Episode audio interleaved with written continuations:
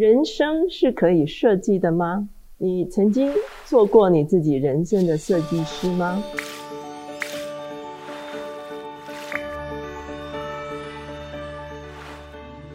大家好，我是乔美伦老师。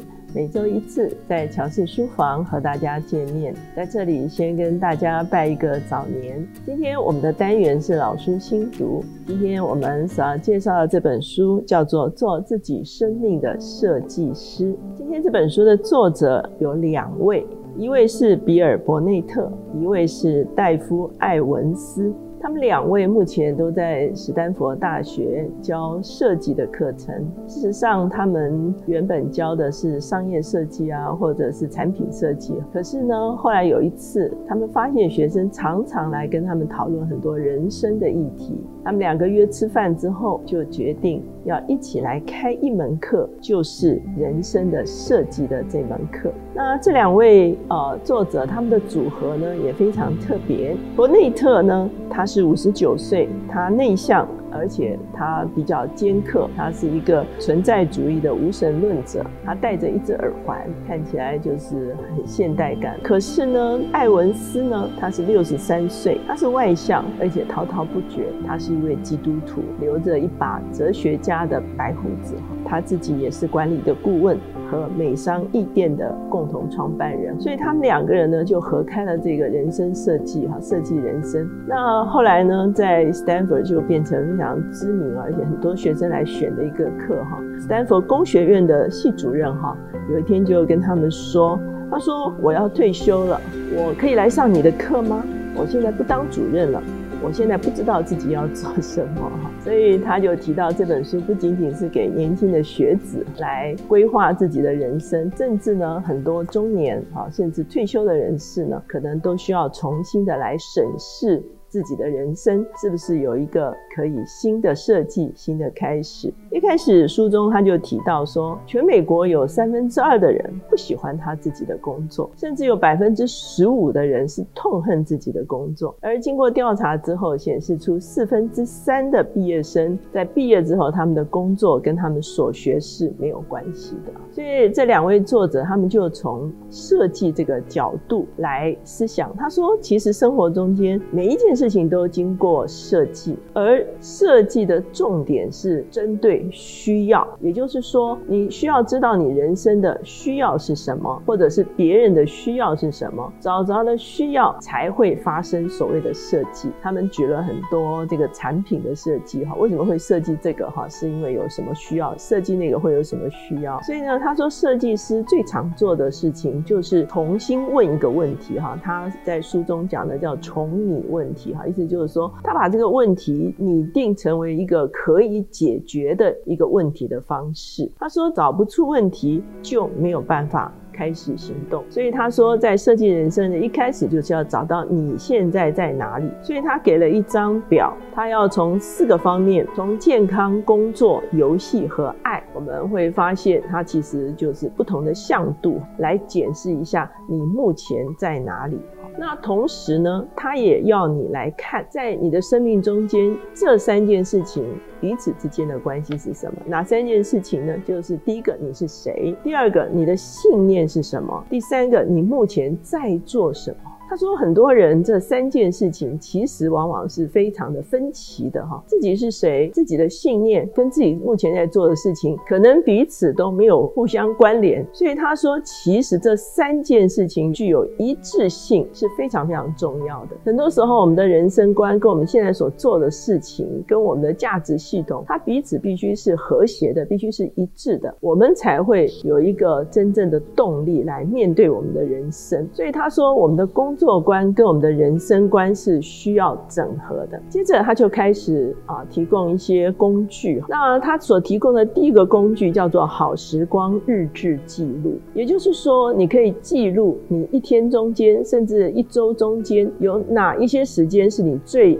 专注的。什么叫专注呢？就是不无聊，感到兴奋。他在这个地方特别介绍一个观念，叫做心流 flow。也就是说，你在做任何一件事情的时候，你感觉到完全忘掉其他的事情，而是非常的专注，甚至非常的欣喜哈，就是非常乐在其中的做这件事情。然后这个就会产生一个所谓的心流哈。那这个心流基本上你的这个大脑哈，还有很多的这个功能，全部都是集中在一件事情上。所以你的专注是在什么事情上，或者是你做什么事情的时候，你会觉得很无聊、很无奈哈。那什么时候会让你感觉到精力充沛？那做这件事情会让你精力旺盛，或者会让你精力耗损？那第三个呢，就是你的乐趣究竟是什么？他说，很多人做完了这个一天或者是一周的这个所谓的好时光日志啊，就 good time 哈，就是这个时间对你来说是好的，是优质的，是激发你动力的。这个时间的时候，你正在做什么哈？所以这个也是一个所谓的找到你自己目前的一个状态，你自己是谁很重要的一个工具。那另外呢，他特别提出来。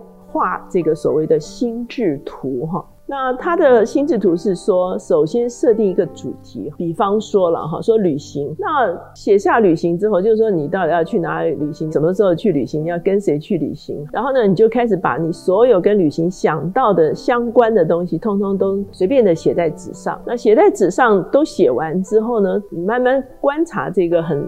混乱的一个草图的时候，慢慢你就会整理出一些你真正想要去做的事情。比方说，你发现其实你很想去国外旅行，而不是想在国内旅行。比方说，你会想跟朋友去旅行哈，而不是跟一些这个，比方说工作伙伴去旅行。所以你就会发现，慢慢的你就会把一些跟旅行这个主题完全找出相关的因素。所以一开始的时候，你常常有很多很杂的观念啊，那一开始也很难排序了哈。所以你就先把它都丢在纸头上，然后慢。慢慢的就把它开始做连接哈，有的化掉，有的做连接，呃，有的走出流程来。所以他说这个也是去找着，比方说我们的这个人真正有兴趣的是什么，我们正在做的是什么等等这些事情哈，那就是找到自己。找到自己之后呢，才慢慢会有一个解决的方案会出来。那接着呢，他就会说，他说其实你有三个阶段的人生。那第一个人生呢，是你目前做的事情。那当然这个很简单，你就。可以把它写下来。你目前在做什么？那第二个，万一生变，你会做的事情，比方说，哦，有人担心裁员哈，那如果真正裁员的话，你可以去做什么？这个就是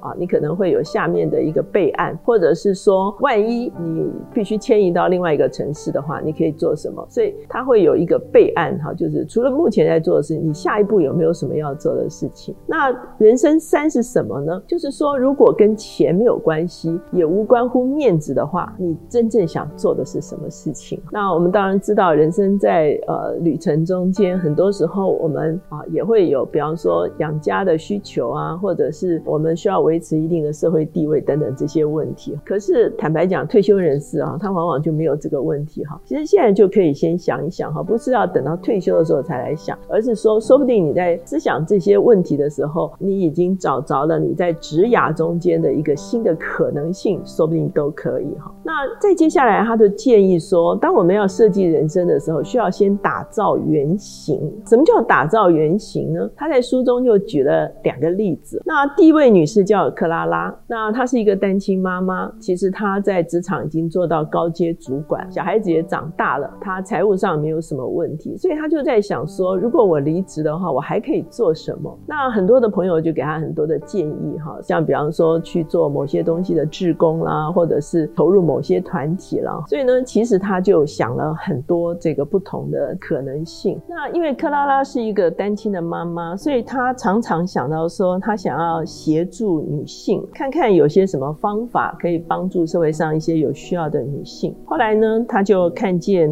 有一个讲座，哈，这个讲座就是要来做这个妇女遭受暴力的时候的调解员的一个讲座，而且呢，这个讲座是可以去上课。而且去拿执照的。他参与了这个讲座之后，他也跟这个啊讲者有沟通，然后呢，他就去上了这个课程哈。他后来就拿到了这个家暴的调解员的证照哈。那可是呢，他后来又觉得说，是不是他有这个经验之后，还可以做其他的东西？他后来发现，他可以帮助这些青少年哈。那青少年如果有犯罪的倾向的话，他可以跟他们、跟家庭或者是跟社会做调解员。所以呢，他就在法院、学校、家长跟孩子中间提供一些服务哈。那在这个过程中间呢，他会继续。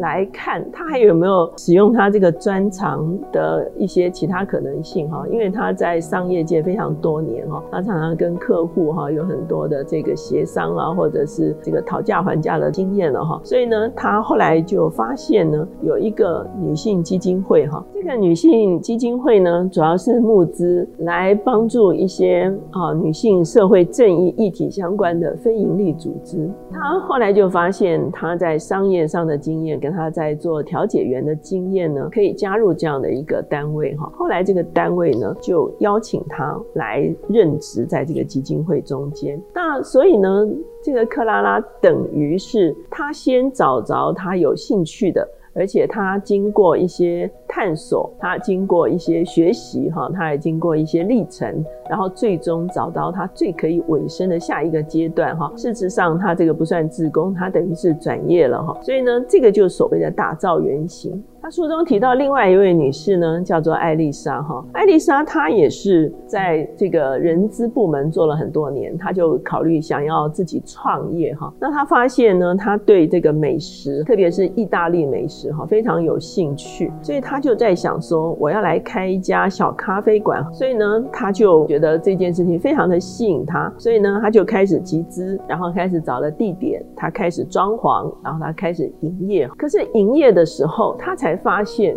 把一个咖啡店装潢的美美的是一件事哈，而每天要去订货、要去处理员工问题、要处理很多其他的相关事务，是他完全没有兴趣的一件事情。所以他忽然发现，他想到经营咖啡馆跟现实层面其实有很大的距离哈。在书中，他其实就是没有去预备原型的一个代表，也就是说，其实呢，作者就是说，如果他是这样的话，第一个他应该要到咖啡馆去打工，他需要。知道整个咖啡馆的现实的情况，他这个营运的状况究竟是什么？以后他后来发现，他其实对后面所有的事情都没有兴趣哈，所以呢，这就是他没有打造原型的这个结果。所以他后来转成去帮咖啡店设计装潢，那可见，也许这个是他真正的热情。所以他如果曾经做过打造原型的这个动作的时候，也许他就不会经过这样子的一个失败的经验。接下去他来谈谈到说一个。个人怎么样可以打造他的梦幻工作？他举了一个例子，他说科特哈，他是一位男士，他在建筑业是专业人士哈。他搬到另外一个城市之后呢，他投了三十八份的履历哈，可是只收到八封的拒绝函。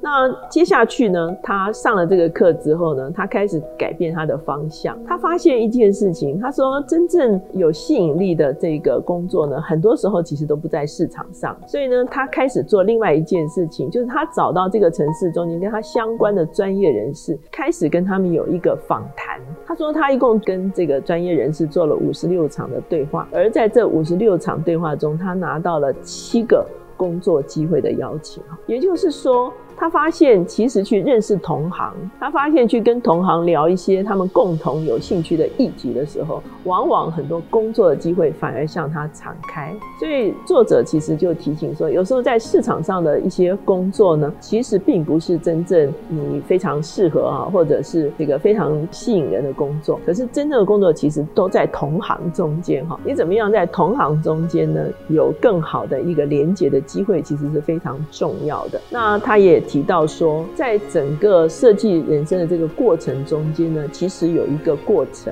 这个过程叫做收集或创造，意思就是说你要去做一些 research 了哈，然后你要开始做筛选，好像刚才打造原型也是一个筛选的过程，然后你会做出选择，可是做出选择之后，很多人就会陷入苦恼。那因为很多人想说我要找到最好的设计，可是作者说其实没有最好的人生，每一个选择中间都有利，可能也有。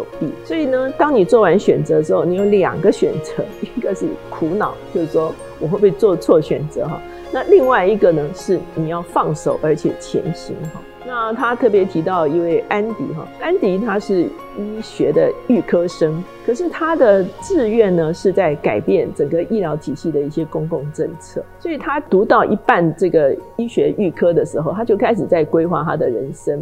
他有三个选项，第一个他要读到医学博士，因为他发现很多时候如果要提出公共政策的时候，你没有这个医学博士的这个权威啊，很多时候你说的话人家是不相信的。第二个呢，他读完这个预科之后，他就直接去读公共政策的硕士。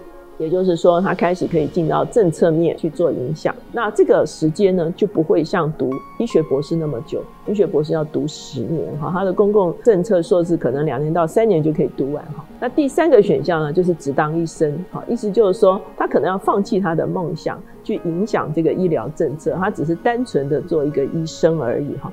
所以呢，他就有这三个选项，他最后选择去读这个医学博士，哈。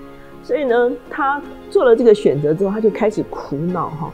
为什么？因为他觉得十年实在太漫长了哈。所以呢，他一直在想，他是不是做错了选择？